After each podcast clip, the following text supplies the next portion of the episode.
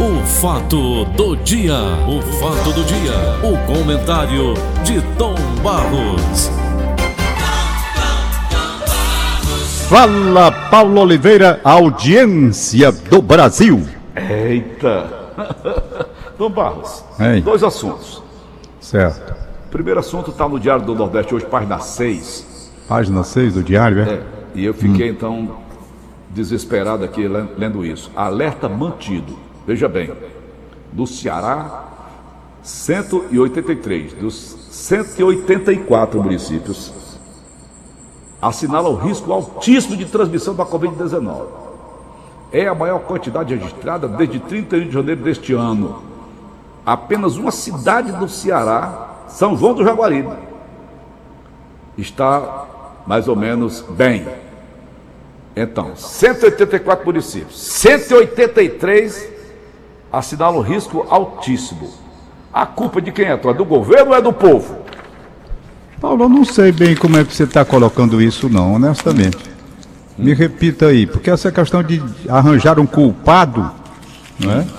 É preciso a pessoa estudar para ver. Mas o estado todo, Tom. O estado todo só tem um município que não apresenta esse risco altíssimo. Sim, mas eu estou aqui dizendo o culpado de quem é. Você pergunta quem é o culpado. Eu preciso saber como, da seguinte forma. Por que que isso aconteceu? Quem foi o negligente? Foi o Estado ou foi o fornecedor? E foram os trâmites. Né? Ou O povo como? O povo como? Eu não estou entendendo. Como é o que é o povo? O povo que não vai, é isso? A população que não se previne, a população que não fica em casa, que não atende o Bom, lockdown, nós não podemos, atende nós podemos colocar as duas coisas, como eu Vai, tenho coloque. feito comentários recorrentes aqui.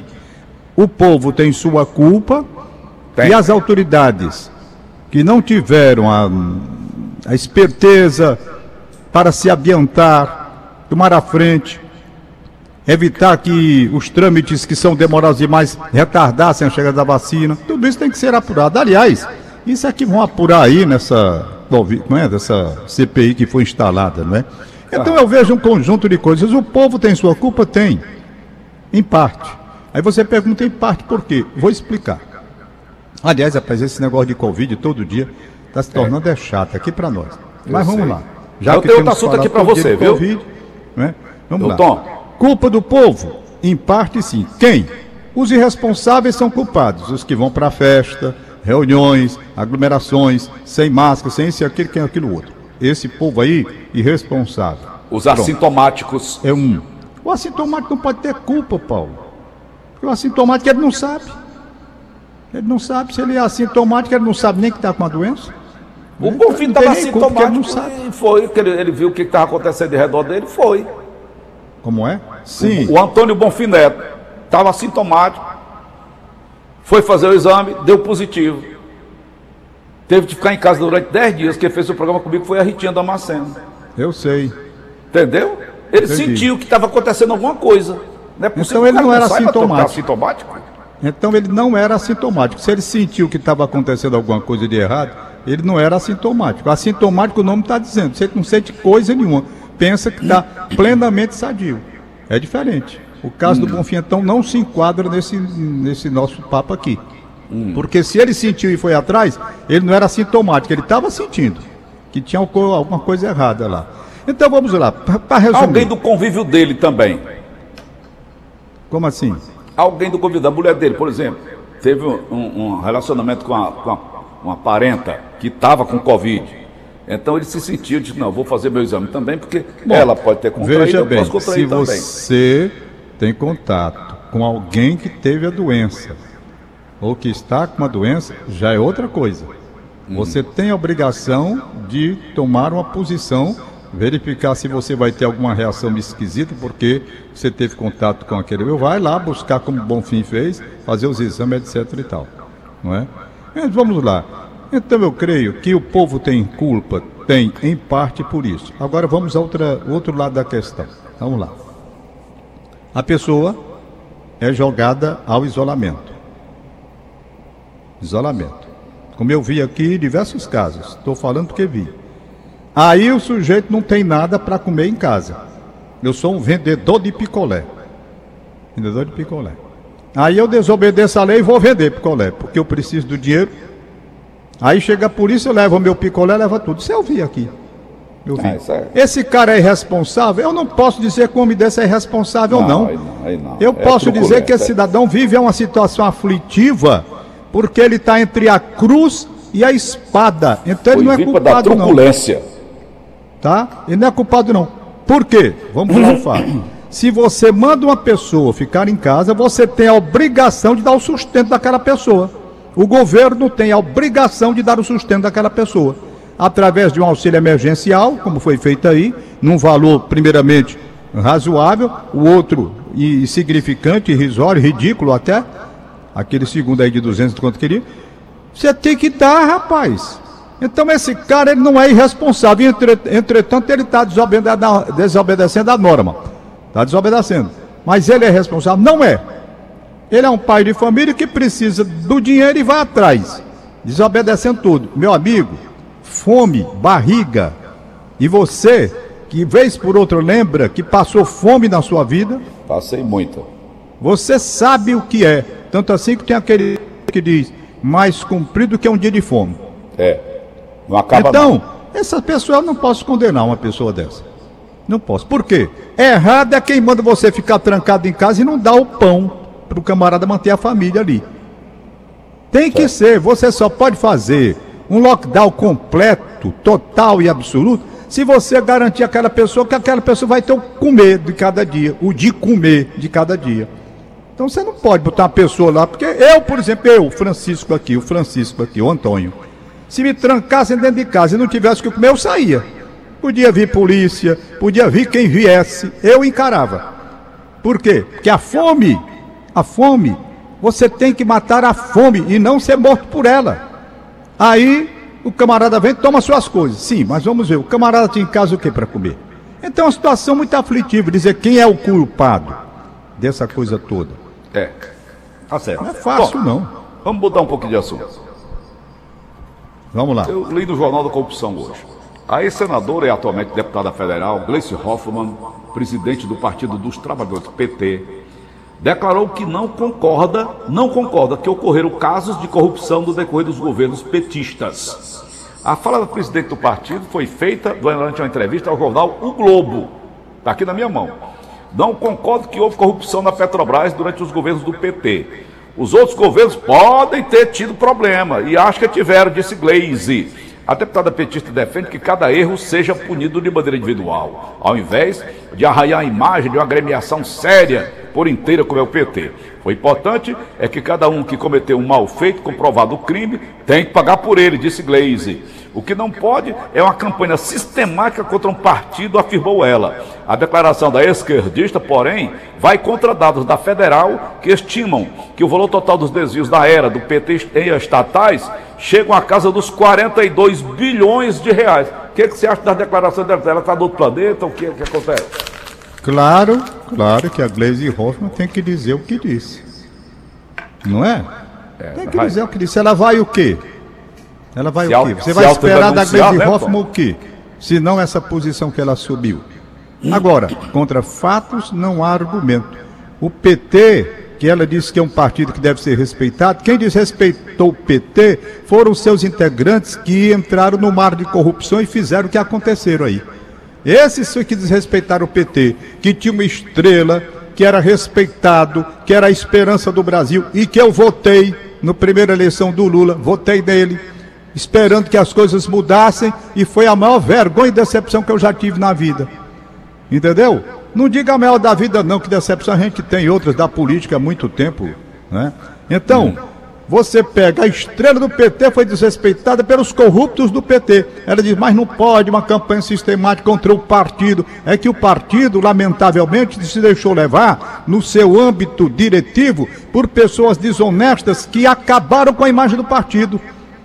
Acabaram. Aí vieram as empreiteiras, vieram as denúncias, e seu Palocci preso um bocado de gente.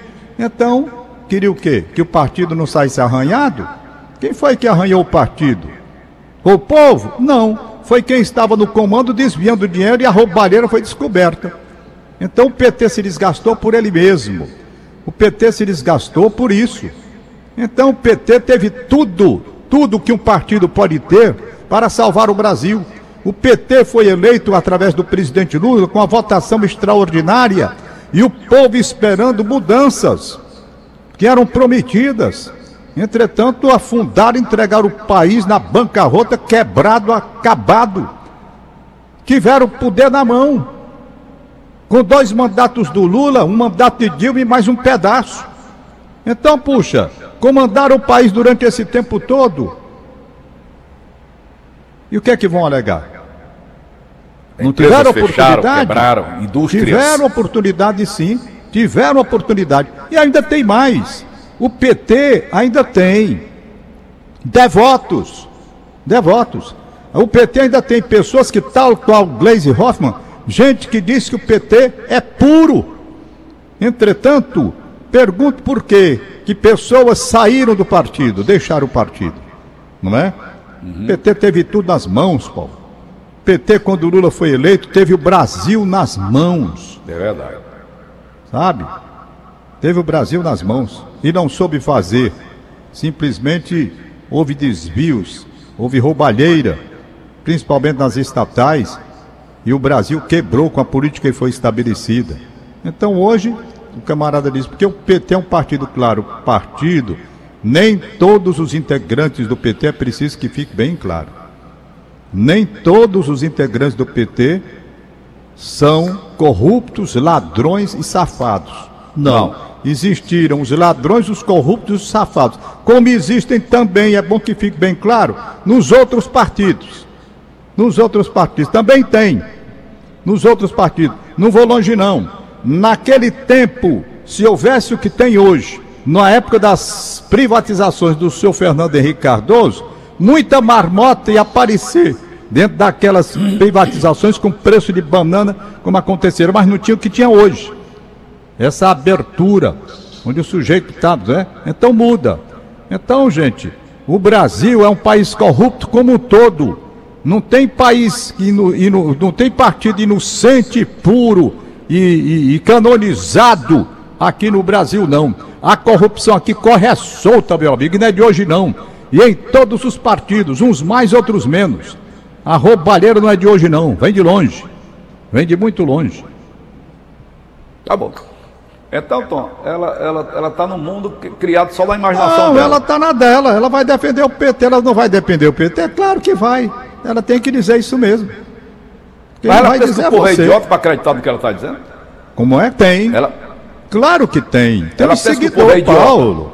O PT é quase que uma religião para algumas pessoas. É verdade. O PT, rapaz, não imagine o PT, que as pessoas entendem o que houve, tudo isso, muita gente do PT acredita que é perseguição, invenção da mídia, não sei o que, perseguição, tudo isso. Claro, há aqueles que não admitem nada do que está sendo dito, tudo é mentira. E perseguição ao PT, e são os petistas que têm aquilo, como não digo, é como uma seita mesmo, tá entendendo? Uhum. É assim que funciona. E tá já minha visão é diferente. Eu não vejo anjo de lado a lado, de lado nenhum. Eu não vejo. Eu não vejo anjo. Para ver um aqui, outro acolá, é coisa mais. Eu vejo muito mais demônios para o que a gente está passando, o que a gente está vivendo. Por quê? Porque se eu disse que o governo esteve nas mãos da esquerda durante esse período, a direita também esteve no governo e fazendo a mesma atrapalhada, como eu acabei de dizer, talvez por não ter um sistema de apuração, de vigilância como agora há, tinha passado despercebido aquilo que aconteceu em governos ladrões também da direita. Essa é uma coisa real do nosso país. Isso é uma doença, rapaz. Aqui do Brasil é a corrupção. Tá bom. País dos países mais corruptos do mundo. Eu nunca vi. É. Esse é um diagnóstico, então, geral. Mas, Tom, tá são 7h54. Eu estou muito afim de conversar hoje, não, viu, Tom? É, já falamos o que tinha. Paulinho, eu Oi. mais uma vez vou hum. falar aqui né, sobre aqueles nossos amigos, alunos de todas as faculdades de medicina do estado do Ceará. Uhum. De todas as faculdades, as públicas e as privadas. Uhum. Eu estou pedindo, em nome deles, uhum. em nome deles, uhum. que o governo do estado veja, reveja, através dessa equipe que aí está, exatamente o programa Práticas Já para que eles voltem a atender a população no que lhe compete, no que lhes compete, e evidente fazendo um trabalho útil à sociedade e Certo. tendo também o aperfeiçoamento do seu aprendizado, da sua vida acadêmica. Até agora, ignoraram tudo. Ninguém se manifestou a respeito desse pedido dos alunos da facu- das faculdades de medicina do estado do Ceará para a volta de práticas já. Eu tenho um pedido ao governo do estado aqui, né, para que dê uma olhada, procure saber como é que pode fazer a coisa. Eles não têm uma equipe preparada para esse negócio do plano da Covid? O governo do estado não tem? Então, eu sei que eles escutam esse programa. Não custa nada. Vamos lá ver o que os alunos de medicina podem oferecer e o que, que vocês podem oferecer para a volta do Práticas já. Não é? Então, dar ouvido de Então, mercador com também é notícia que feio. está no jornal de hoje, né? De- é feio. Dar ouvido de mercador é 183 feio. Como é? Pânico geral, 183 municípios de 184. Pois é. Todo mundo correndo risco de Covid. Todo mundo. Vacinados Então, ou não. Fica feio, dar ouvido de mercador fica feio. Vamos ver o que, que esse pessoal das faculdades de medicina do estado do Ceará, o que, que eles podem fazer pelo, pela população no atendimento prática já. E o que, que o governo pode dar de, de, de- de prioridade para que eles possam ter contato com o público e voltar para a formação acadêmica que eles precisam, estão perdendo um ano. Eu todo dia estou falando aqui, mas não estão ouvindo não. Vamos Tão... falar o dia todo, nós vamos falar a semana todinha. Ah, já está terminando. Hoje é quinta. Amanhã já é sexta. Amanhã é sexta, depois vem o sábado, depois vem o domingo, né? Coincidentemente, né, Paulo? É verdade. Paulinho, vamos aos aniversariantes do dia? Manda. Aniversariantes do dia, Irla Freire. Ô, rapaz, essa menina. Jornalista. Linda. Jornalista, nossa amiga. Irla Freire. Nossa querida Parabéns. amiga Irla Freire. Trabalhou no Rádio Notícias Verdes Mares durante 10 anos. Foi. Durante Trabalhou 10 anos. comigo na TV Diário, Paulo Oliveira na TV. Foi pontual, zelosa, caprichosa, competente. Irla Freire, mãe e da muito menina bonita, viu, Tom? Não esqueça isso não. Muito bonita acima de tudo. É, muito bonita. Ela é linda. E a filha dela, a, a Letícia, é linda, rapaz. É linda. Letícia, por isso que o cara fez aquela música, foi Tom homenagear ela? Ainda Olha. bem que ela não puxou o Domingos, viu, Domingos? Puxou a, a Irla. Domingo vai pegar a eu corda tava, hoje. ô Tom, Ei. esse negócio de não puxou o domingo, seu marido da ilha. Eu Ah. tava mais a Joana e os meus filhos lá no Iguatemi, restaurante lá, naquela, naquela parte de alimentação ali em cima, beirando Ah. Sei. Aí ela veio com a dona Renata, tá gerenciado. Sei. Aí me viu. Ele de bermuda, perna branca, rapaz. Eu disse- Aí eu olhei pra ele. Ele disse, tudo bom, Paulinho? Só me chama de Paulinho, né? Assim como você. Ah. Aí eu disse, tudo bem, senador. Aí ele disse, e esses meninos bonitos? Eu disse, são meus filhos. Ele disse, puxaram a mãe, não foi? Mas é melhor que puxe mesmo a mãe, né, Paulo? Ora, ora, ora. Tem que ser. Pois, Irla, um beijo pra você, saúde, muita paz, felicidade, Parabéns, em nome Irla, dos parabéns. seus pais. Dedé Rios está aniversariando lá em Itareba, Tom Barros. Deixa eu terminar aqui que eu vou dar um especial pro Dedé Rios. Então a Irla Freire recebe o abraço do Daniel, que é o pai dela, da Noeli, que é mãe, da Evelyn, que está em Portugal, e do marido dela, enfim, a família toda. Irla, você é uma pessoa linda, maravilhosa, saúde para você, felicidades, parabéns. Recebe o abraço da Martinha. Certo. A Martinha que também trabalhou com a Irla aí, tá mandando um abraço. A Magnólia Paiva mandando um abraço para ele. aí. Rapaz, é a família toda aqui, viu? Turma da, Beleza. Da- do, do grupo gostava. Sim, agora vamos que no, no- o, o Dedé Rios está aniversariando? Ele passou aqui um, um WhatsApp pra mim. Paulinho, fala Oi? meu aniversário hoje. Ô, rapaz. Um abraço, Dedé Reis. Dedé, Valeu um abraço de você. Itarema, terra do João Jaime também. Um Ouvinte para o nosso de Jaime, todas as manhãs, Paulo, ele não perde. Dedé Rios é permanente, é cativo, né? É verdade. É cativo. É verdade. Outra pessoa maravilhosa que está aniversariando hoje é a Beth Fontinelli. Hum. Beth Fontinelli, filha do Ayrton Fontinelli, um dos maiores pesquisadores do Brasil de saudosa memória. E a Beth está cuidando daquele arquivo, aquele acervo que o Ayrton Fontinelli deixou. Ela cuida com muito carinho no museu que ele preparou na sala João Saldanha. Muito Certo. bem, Beth, meus parabéns. É o segundo ano que ela coloca aqui, segundo ano que passa sem o meu pai, muita saudade. A Beth Fontinelli recebe o abraço de todos nós. Saúde, paz, felicidade. Também está cursando jornalismo, viu, Paulo? A Oh, Beth eu Deus. acho que deve estar terminando daqui a Olha, pouquinho. saiba que não vai ficar rica, viu, meu filho? Eu disse pro meu, Paulo Sadar. Hein? Tá certo. Não vai viver uma ilusão, não, que você imagina. É. Vamos nós, Tom Barros. Deixa eu ver aqui se tem mais. Se tiver tendência, tudo bem. Certo, certo. Como é, Paulo Elisandro? Não, se tiver. Eu digo, eu digo assim, Tom, abnegação, né? Ah. Se você entrar pensando que vai ficar rico, pensando que vou ganhar muito dinheiro, né? Não é nada disso. Rapaz, quem tá, quem tá mandando a notícia triste aqui agora Opa, não dê não. é o Eu agora um Maia. minuto de sabedoria. Olha aí, rapaz, que notícia triste, rapaz. Você vai sentir também, Paulinho. Vai. É, A Inês Aparecida faleceu tá hoje a pela gente, manhã. Inês Aparecida. Tá aqui o recado do Alano Maia. Alano Do Alano Maia. Inclusive Já mandei mandou com fotografia e tudo. Faleceu hoje pela manhã o radialista e historiador Alberto Damasceno. Oh, meu Deus do céu. Comentarista, esportista, Comentarista. diretor de time de futebol. É. Né? Eu achava legal quando ele negociava aqueles jogadores. É uma conversa Alberto agradável, Damasceno. né? Trabalhei, trabalhei Covid, muitos Tom? anos com o Alberto. Covid? Inteligente. Inteligente. Muito Covid, inteligente. Muito Tom? obrigado, Alano, pela informação. Rapaz, o Alberto Damasceno, Alberto Damasceno, ele passou no concurso do Banco do Brasil.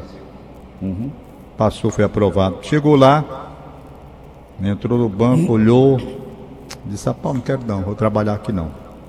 Todo mundo, mas rapaz, na época que o Banco do Brasil, o cara que passava do Banco do Brasil, meu amigo, Ah. é, rapaz.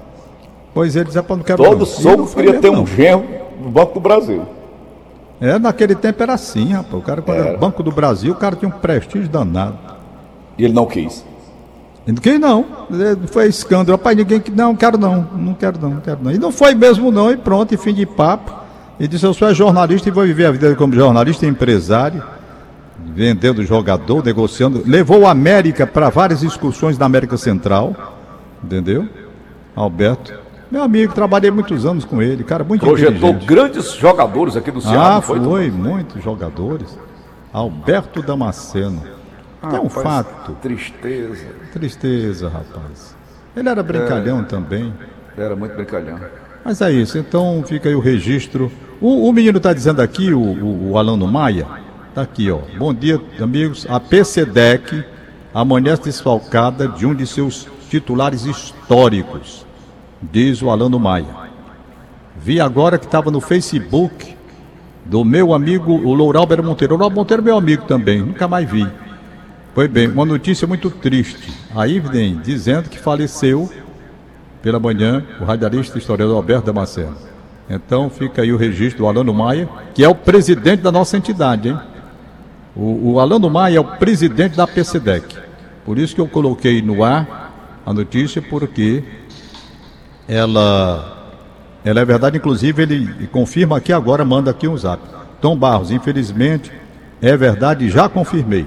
Claro, quando você colocou Alano Maia, você com a credibilidade que tem, eu não tinha nenhuma dúvida, né? Mas ele confirma nossa agora. turma, Tom, radialistas, jornalistas, artistas, cantores, compositores, da nossa classe em geral, é, É. o 41 primeiro que nos deixa. E o Alberto, mandar aqui, o Alano Maia também me manda, os pêsames à viúva, a dona Mileide. A dona Mileide. E ao filho dele, que inclusive trabalhou no Ceará Sporting Clube, gente muito boa também, meu amigo, o Jean Paulo, que é o João Paulo. Jean Paulo, que a gente chama de Jean mesmo. É. Foi funcionário do Ceará. Aí, portanto, para terminar o comentário de hoje, com muito pesar. Alberto era gente boa, rapaz. A gente gostava de brincar. Amanhã eu conto uma brincadeira, porque não dá mais tempo, de um comentarista que veio da Bahia e me pediram para dar uma oportunidade. Eu era diretor de esporte na época, e o Guilherme Neto me pediu uma oportunidade que eu falasse com Alberto Damasceno. E eu fui falar com o Alberto Damasceno. Não, Alberto Damasceno desse jeitão dele. Não, Tom Barros, beleza, rapaz. Pode colocar, não tem problema nenhum. É Ele história engraçada, não, só né, amanhã eu conto. Hein? Nunca dizia não. Não, o Alberto não dizia nada pra ninguém, não. O Alberto é aquele ele jeito dele. Aquele né? Zezinho Fumaça que trabalha na porta. Ah, ele deu uma oportunidade do Zezinho Fumaça. E aí, ele, rapaz, levava tudo na brincadeira. Portugal. Foi. Tem Depois remeteu maravilhosas. A gente pro- conta amanhã, né, Tom? É, amanhã. Tá, tchau, Paulo. Um abraço. Valeu. Acabamos então de apresentar, Nelson. O fato do dia. O fato do dia. O comentário de Tom Barros.